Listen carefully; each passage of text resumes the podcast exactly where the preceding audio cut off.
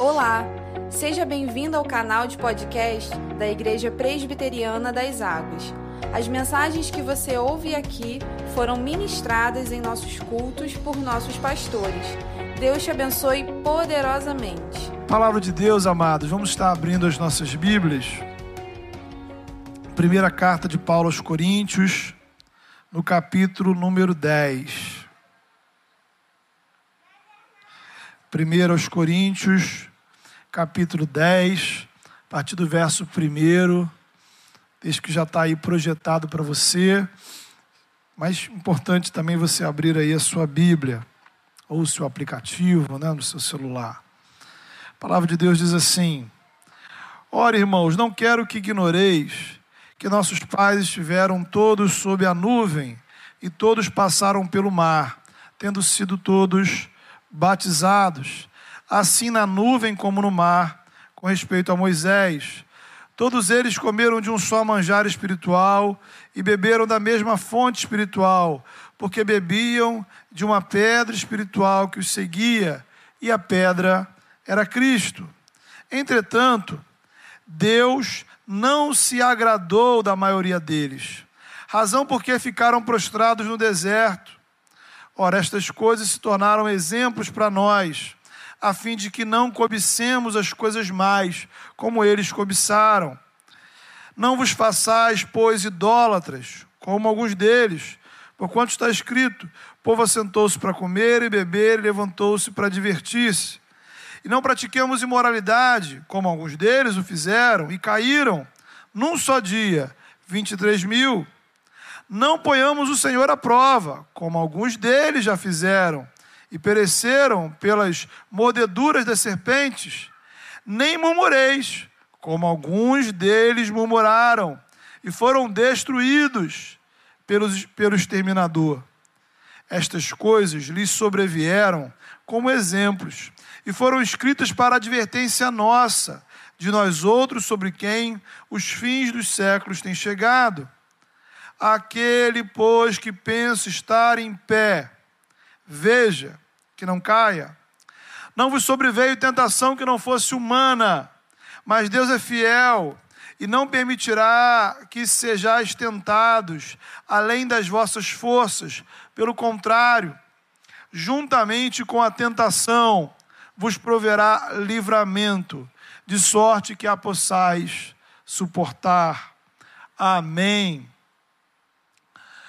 Meu irmão, minha irmã, te pergunto nessa manhã: você já caiu? Quero dizer, literalmente, sabe? Escorregar, tropeçar, levar um tombo. Quando criança, a gente tende a cair muito e se machucar pouco. Quando adulto, a relação inverte. Né? Caímos pouco, mas quando cai, a probabilidade de se machucar é grande. Né? Alguns, inclusive, se machucam gravemente. E justamente a consciência desses riscos nos leva a determinadas precauções. Cuidado, por exemplo, na hora de você pisar num terreno molhado, escorregadio, o tipo de calçado que você vai usar em uma determinada caminhada, o cuidado na hora de fazer uma atividade física, né? Quando lá na minha antiga adolescência, eu encarava com tranquilidade um futebol na lama. Sabe como? Aquela terra, aquele campo de futebol, campo de terra depois da chuva. Então, retiro acontecia muito essas coisas, né? Então, dez minutos depois do jogo, só tinha lama, né? E ninguém em pé. Show de quedas. Mas, diversão total, né? No outro dia, tranquilo, segue a vida. Hoje, né? A ambulância do SAMU tinha que estar do lado.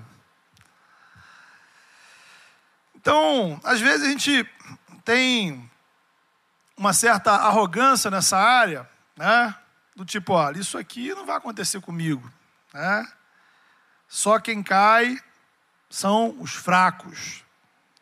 E aí a gente não toma as devidas precauções e nos expomos a riscos desnecessários. O problema é que não existem pessoas incaíveis. Né? Sem os devidos cuidados, um dia você cai. E às vezes, meu irmão, minha irmã, essa queda pode ser catastrófica. Em linhas gerais, era o que estava rolando ali na igreja de Corinto, veja você. Alguns daqueles cristãos achavam que já tinham alcançado um certo nível de perfeição. Afinal, eles tinham o Espírito Santo, eles tinham dons espirituais, eles falavam em línguas. Ou seja, estavam em outro nível, em outro patamar. Isso os, os levou a deixar de se preocuparem com o pecado. Ah, pecado. A gente não tem pecado, nós somos crentes, somos cristãos, somos batizados, temos o Espírito Santo. Pecado é coisa de gente fraca, incrédula. Isso começou a ficar grave. Porque, primeiro, eles ignoram a possibilidade de eles pecarem. Depois, por conta disso, nem sequer percebiam que o pecado já o estava dominando. São dois lados de um mesmo problema.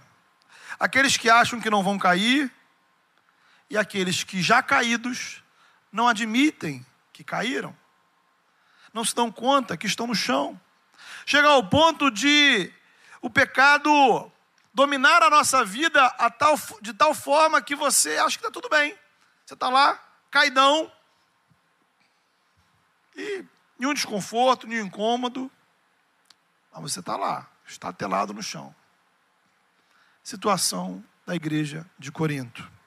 O pecado prosperava e ninguém se incomodava com ele. Alguns até se orgulhavam, veja você, se orgulhavam do pecado que praticavam. Mas isso trazia consequências. E ao longo de toda essa carta, das duas cartas, Paulo os alerta sobre isso. Lá no capítulo 3, Paulo falou sobre as divisões na igreja. No capítulo 5, ele fala da imoralidade sexual, dizendo que entre vocês, isto é, naquela igreja, a imoralidade sexual era pior do que existia entre os não cristãos. E a igreja, de alguma forma, se orgulhava disso. No capítulo 6, ele fala de brigas entre irmãos que iam parar nos tribunais.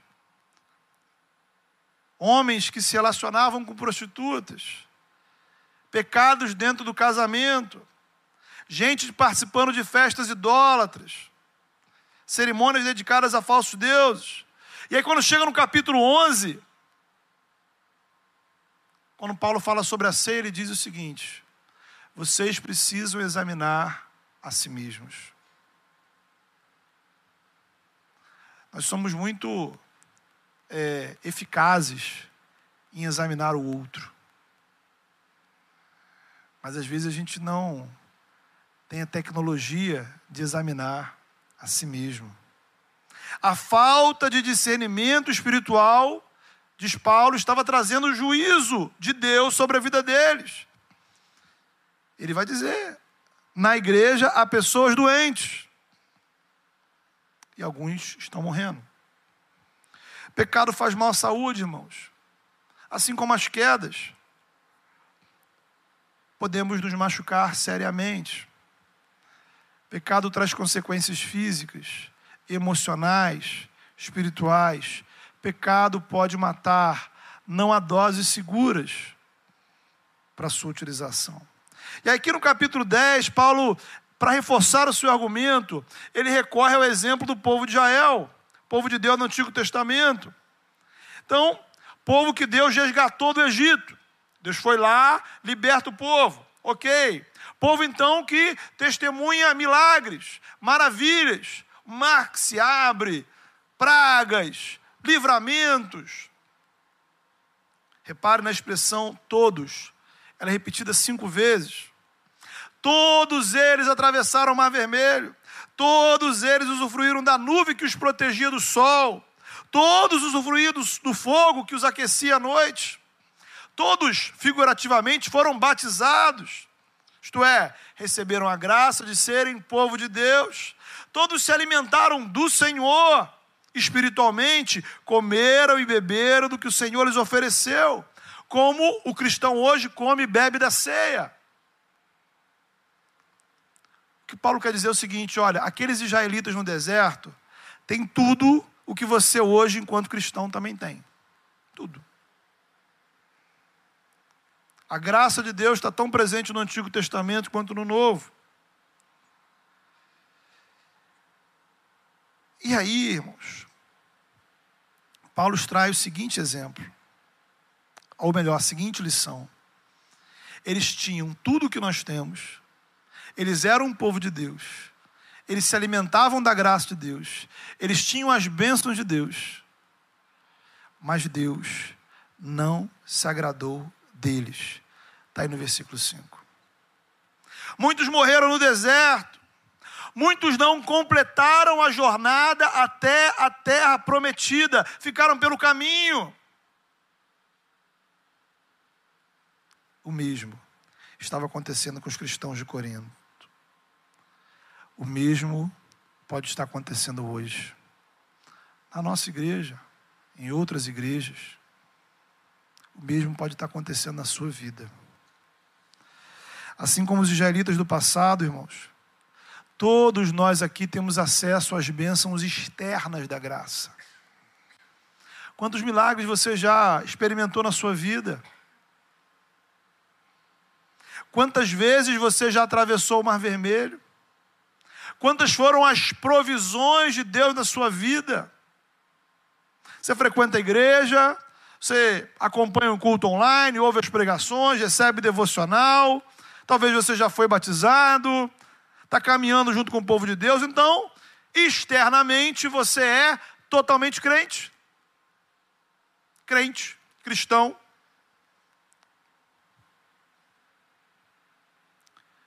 Porém, o seu coração pode estar muito longe do Senhor. E Deus não está se agradando da sua vida. Você está prestes a morrer no deserto. Talvez já até morreu. Note bem, o problema não são os meios da graça. O problema não é o que Deus oferecia, não, o problema não era o que eles tinham, estavam recebendo na igreja. Então o problema não é a igreja. Deus tem te dado tudo o que é necessário. Mas apesar das bênçãos de Deus na sua vida, Deus não se agrada da sua vida. Importante observar aqui o verbo cair. É? Ele é central aqui no texto. Paulo vai dizer que os israelitas caíram no deserto. Lá no versículo 12 ele vai dizer o seguinte: aquele que pensa estar em pé, cuide para que não caia. Ora, qual é o contrário de cair? Permanecer em pé. Então, se a gente pensa o Evangelho nessa perspectiva, estar em pé significa estar em comunhão com Deus, estar na presença dEle, fazer a vontade dEle. Então, há três desafios que nós podemos detectar aqui. Primeiro, levantar, ficar de pé. Segundo, permanecer de pé, continuar. Terceiro, levantar depois que a gente cai. Primeiro desafio é o desafio para você que ainda não tem um relacionamento com Deus, através de Jesus. Você precisa ficar em pé porque você está espiritualmente caído, quebrado, na lona, no chão. O pecado te deixou assim, a vida te derrubou, o mundo te deu uma rasteira e o diabo passou por cima de você você está caído e não tem forças para levantar. Sua alma dói, você se sente meio desorientado. Talvez você esteja caído e pedindo socorro, clamando por ajuda. As pessoas não conseguem te ajudar. As soluções apresentadas não funcionam. Será que existe alguma perspectiva de mudança para a sua vida? Será que há alguma esperança para você? Não se sinta ofendido. é uma verdade um pouco incômoda saber e reconhecer que estamos caídos, mas por outro lado, essa mesma verdade do Evangelho é acompanhada por, por, por uma boa notícia. A boa notícia de que o Deus revelado em Jesus é aquele que levanta os caídos. Glória a Deus por isso. Ninguém conseguiu te levantar, porque somente Jesus levanta os caídos espiritualmente. É no nome dele que paralíticos se levantam, aleijados andam, andam, mortos ressuscitam caídos ficam de pé. O que Deus tem para a sua vida não são muletas espirituais. As religiões por aí nos oferecem muletas. A cultura nos oferece algumas muletas para você tentar se equilibrar na vida. Mas somente Jesus põe a sua vida de pé diante de Deus. O Evangelho é sobre Deus que vem levantar caídos. Como é que a gente levanta alguém que cai? Alguém caiu no chão. Dá para fazer por telefone. Né? Não se trata da gente dar orientações, né, um manual passo a passo. Não. Alguém caiu na sua frente e não consegue levantar sozinho. Você precisa ir ao encontro da pessoa, estender a mão e ser suporte para que ela se levante e se equilibre, se estabilize, correto? Foi o que Deus fez por nós em Cristo Jesus. Para levantar você, o Filho de Deus, desceu até nós, veio ao nosso encontro, ele estende a mão. Na verdade, ele não apenas estende a mão, ele dispôs o seu corpo inteiro, a sua vida inteira, para nos levantar do pecado e nos fazer estar em pé na presença de Deus. Portanto, é no nome de Jesus que a sua vida pode sim sair da prostração espiritual, seja ela qual for é dizendo para Deus com todas as letras: Senhor, em nome de Jesus, me levanta, me coloque de pé. É com a boca e com o coração entregando a sua vida a Cristo, reconhecendo Ele como Senhor e Salvador da sua vida, crer com o coração, confessar com a boca. E buscar uma igreja séria, comprometida com a palavra, seja essa ou qualquer outra onde você procure pessoas que possam te ajudar a andar com as suas próprias pernas. Não para te dar muletas, mas para te, ensinar a andar. Quem entrega a vida a Jesus experimenta um novo nascimento. E como é que o bebê, né? O bebê nasceu, nenhum bebê, pelo menos que eu tenho a notícia, nasce andando. Há fases, não é verdade? Então a criança nasce, depois ela começa a engatinhar. Esse é o suporte que a igreja oferece. Os irmãos que te acompanham, os núcleos que a gente participa, o processo de discipulado, para que, pelos meios de graça, você comece a andar com as próprias pernas e possa andar na presença de Deus. Igrejas sérias são igrejas que te fazem crescer, para que você ande com as suas próprias pernas. Igrejas e cristãos que permanecem no estado de infantilidade são aqueles que o tempo todo, a vida toda, precisam ou ainda continuam engatinhando. Tem muletas, não aprenderam a andar. Mas em nome de Jesus, em nome de Jesus, no poder, na autoridade que há em Jesus Cristo, o Filho de Deus, você hoje pode ficar de pé diante do Senhor. Creia nisso. E aí vem o segundo desafio. O segundo desafio é a gente permanecer em pé. Ficamos de pé quando o Evangelho nos levanta, mas a partir de então, iniciamos uma caminhada. Há desafios, versículo 12. Você que pensa estar em pé, né? Poderia fazer aqui uma enquete? Quem aqui acha que está em pé? Se você pensa que está em pé, tome precauções para não cair. E aí eu pergunto: o que você tem feito efetivamente para não cair?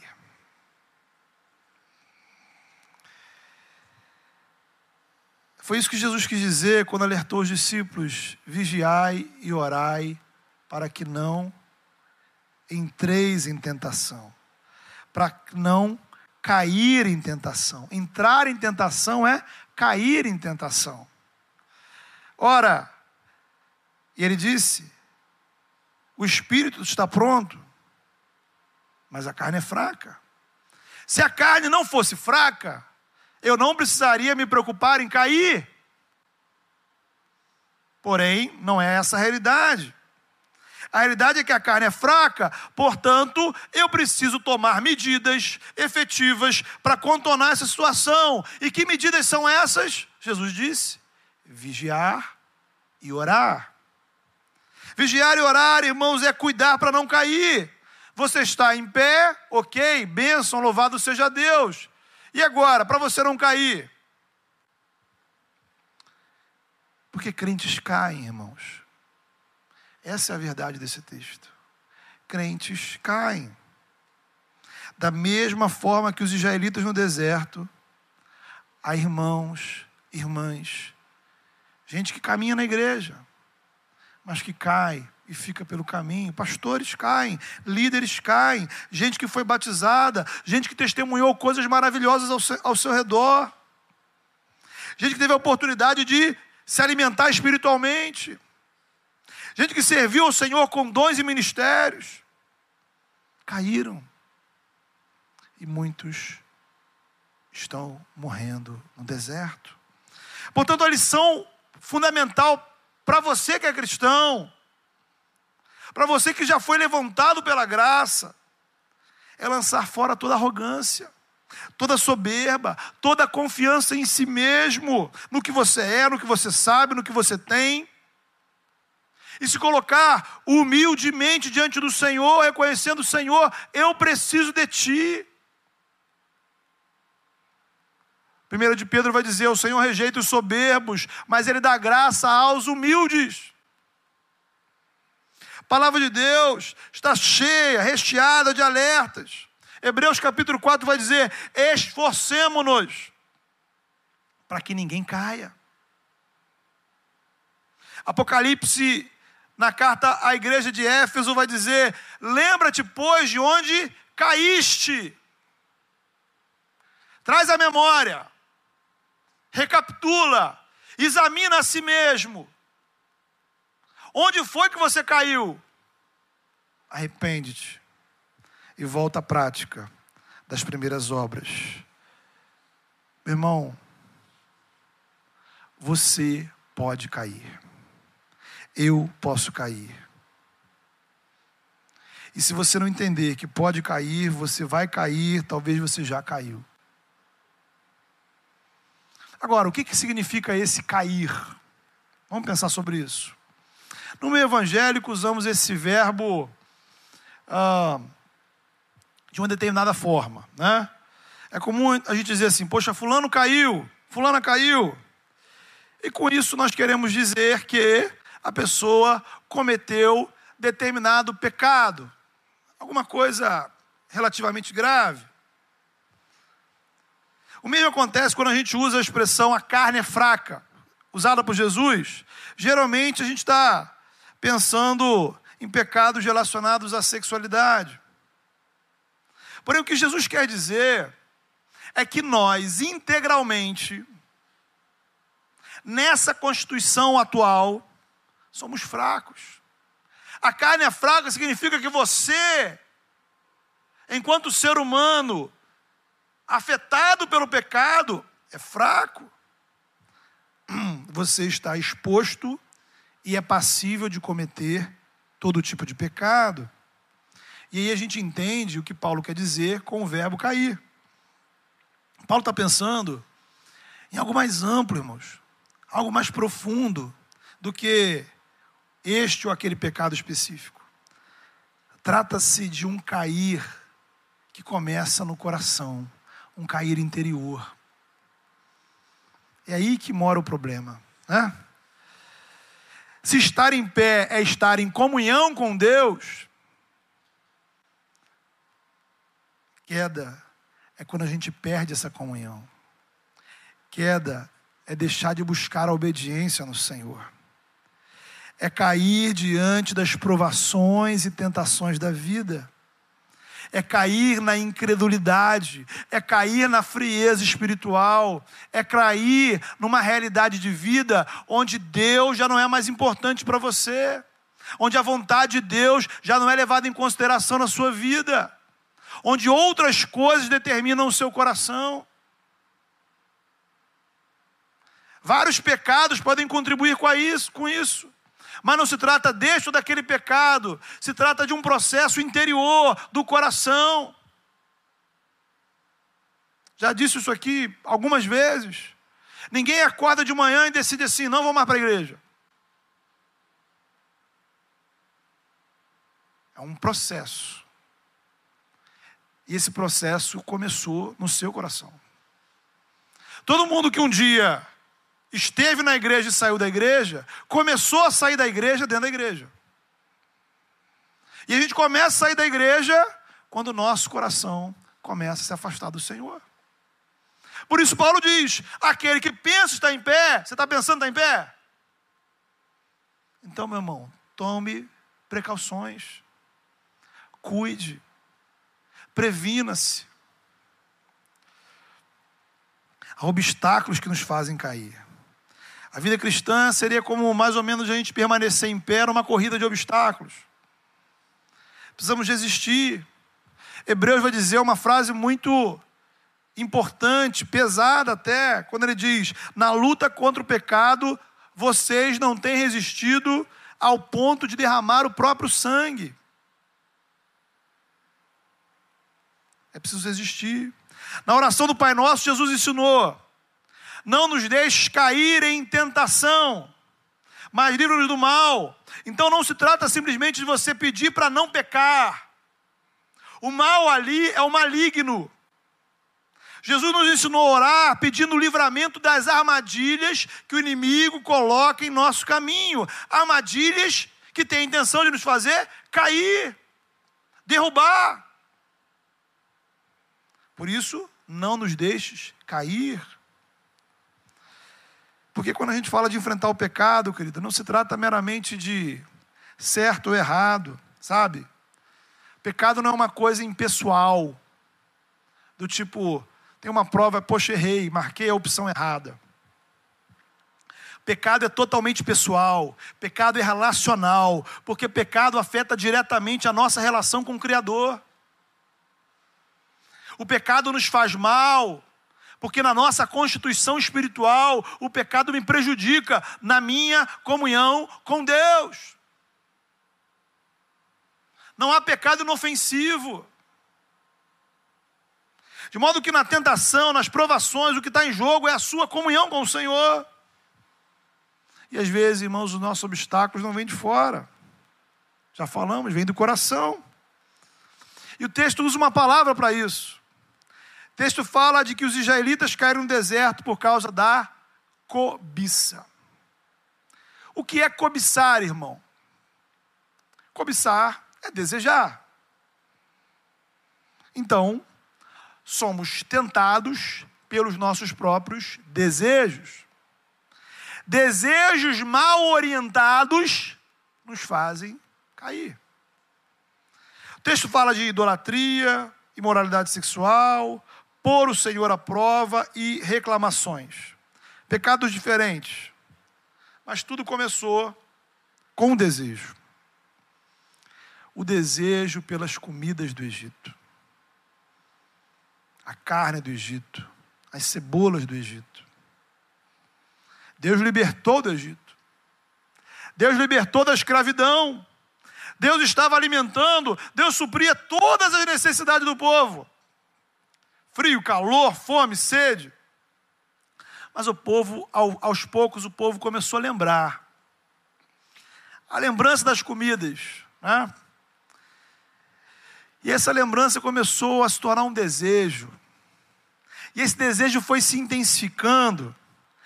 E, passou a dominar o coração. O desejo por aquilo que nós não temos. O desejo por aquilo que Talvez o mundo me ofereça, talvez Deus não vai me dar. E esse desejo então se torna cobiça. Por quê? É cobiça. Porque eu estou aplicando meu desejo a uma coisa que não deveria ser minha. E aí entra em cena, querido, um efeito cascata. Primeiro, reclamação, murmuração. Ficamos irritados, porque não temos o que gostaríamos de ter. Deixamos de nos alegrar com o que Deus nos dá. O maná, o cuidado, não. Aí vem idolatria. Por que idolatria? Porque a gente começa a buscar falsos deuses para suprir essa necessidade. Entregamos o nosso coração a outros senhores. E aí a gente perde o referencial moral. Porque a gente não está mais preocupado em obedecer a Deus. E aí colocamos Deus à prova. Do tipo assim, não. Se Deus realizar a minha vontade, aí eu volto a servi-lo, né? Então, querido, o que é que derrubou os israelitas no deserto? Não foram as circunstâncias da vida, não foi o mundo, não foi o diabo. Coração deles. Coração deles. Por isso a palavra de Deus vai nos advertir, querido, sobretudo o que se deve guardar. Guarda o coração. Guarda o coração. Dele procedem as fontes da vida. Isso nos lembra, querido, que para permanecer em pé, muito importante isso, muito importante isso. Para permanecer em pé, você não pode apenas olhar para fora. Sabe? Quando Jesus fala de vigiar, não se trata de simplesmente você estar numa posição onde você está olhando o que está ao seu redor. Você precisa vigiar o seu próprio coração, vigiar os desejos do seu coração, de, vigiar os desejos, as vontades que você está cultivando, o que tem dominado o seu coração quais assuntos, quais questões, quais sonhos, quais medos, quais expectativas. O assunto que domina o seu coração é o Senhor da sua vida. Você acorda com Ele, você dorme com Ele, você leva Ele para o trabalho, determina as suas orações, mobiliza sua energia. A forma de combater isso, querido, é encharcar o seu coração com o Evangelho. Cultivar o desejo pela comunhão com Deus. Eu preciso vigiar e eu preciso orar. Imagine o seu coração como um terreno. E os maus desejos são como ervas daninhas mato, plantas venenosas que surgem. Ah, ninguém planta mato, surge, nasce.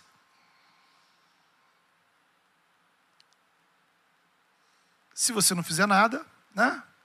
Um terreno que ninguém capina, abandonado, vai crescer. Se você não vigiar o seu coração, maus desejos crescem, florescem e te dominam. No meio de um matagal, pode até ter lá uma planta, alguma coisa bacana. Mas quem olha de fora só vê o matagal. É o que pode estar rolando dentro de você. Precisamos constantemente capinar o nosso coração. E, ao mesmo tempo, cultivar as virtudes do Evangelho. Porque aí, em contrapartida, né? Coisas que nós queremos plantar, boas plantas, digamos assim, dão trabalho. Né? Dão trabalho. Precisam ser cultivadas. Não cresce sozinha, não nasce sozinha. Então você precisa capinar os maus desejos, cultivar os bons desejos. Que desejos são esses, irmãos? É o desejo pela presença de Deus. Desejo pela presença de Deus. No início desse ano, eu li um livro onde o autor dizia: Quando foi que nós começamos a nos esquecer de Deus? É o título do livro. E a tese dele é essa. A gente vem para a igreja, a gente faz as coisas, a gente é crente.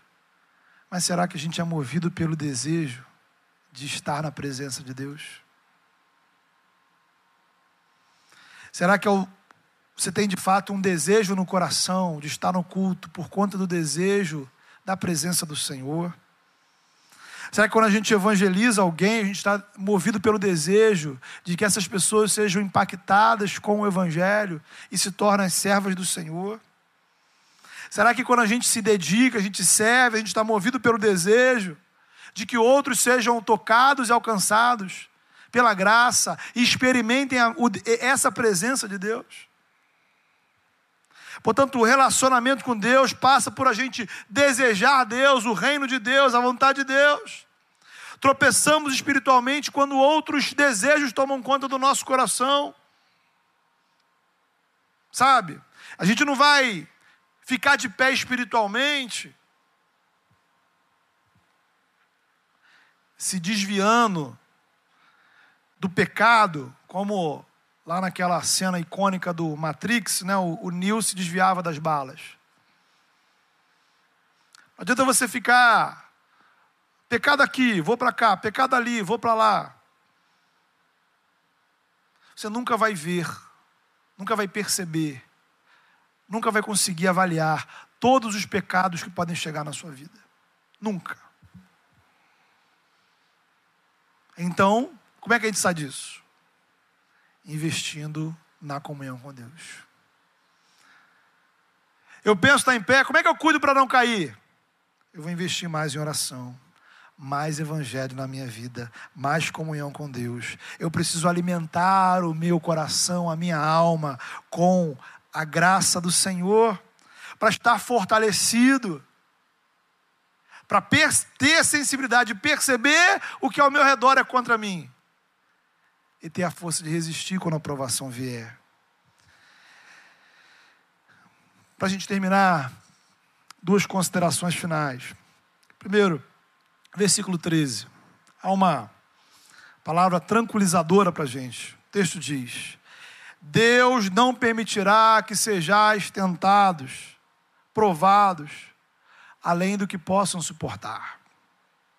No meio das tentações, Deus provê saídas. Portanto, meu irmão, minha irmã, acredite, você consegue. É possível resistir. É possível dizer não. É possível encontrar saídas. O Senhor nos prometeu dar meios, recursos para suportar a tentação e sair dela.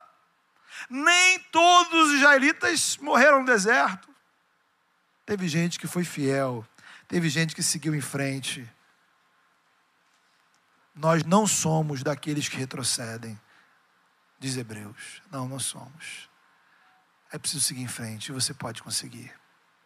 Deus, não importa a tentação, a provação, a luta que você enfrente, talvez você esteja, como o próprio Paulo diz lá em Coríntios, em 2 Coríntios, talvez você esteja pressionado por todos os lados.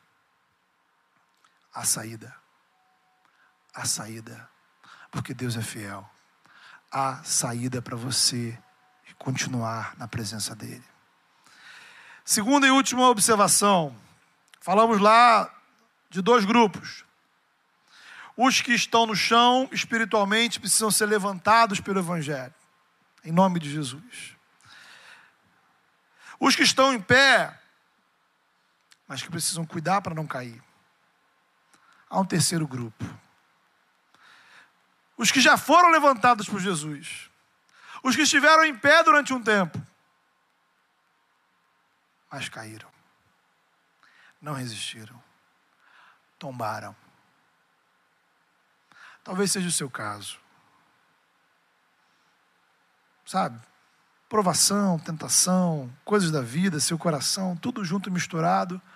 Resultado: queda. Mas Deus tem uma palavra para a sua vida nessa manhã, meu irmão, minha irmã. Que é a palavra que vem do profeta Isaías para a gente. Deus diz assim: através de Isaías. Vocês se esqueceram de quem eu sou? Vocês se esqueceram ou não contaram para vocês? Quem eu sou? Eu sou aquele que fortalece o cansado e dá vigor aos que estão sem forças. Os que confiam nas suas próprias forças cansam, e de exaustos tropeçam e caem. Mas aqueles que esperam no Senhor renovam as suas forças, voam bem alto, correm e não ficam exaustos, andam e não se cansam.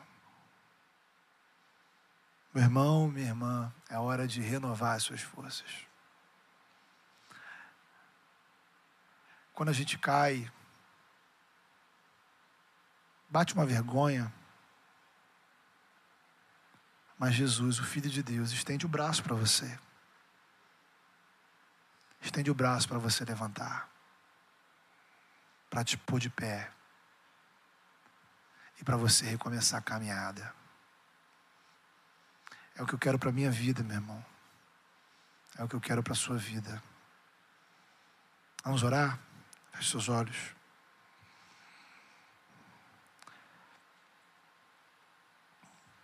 Senhor Deus e Pai, como é bom, Senhor, estar diante do Senhor, que não despreza os caídos, mas nos levanta, Senhor. Pai, eu peço, em nome de Jesus,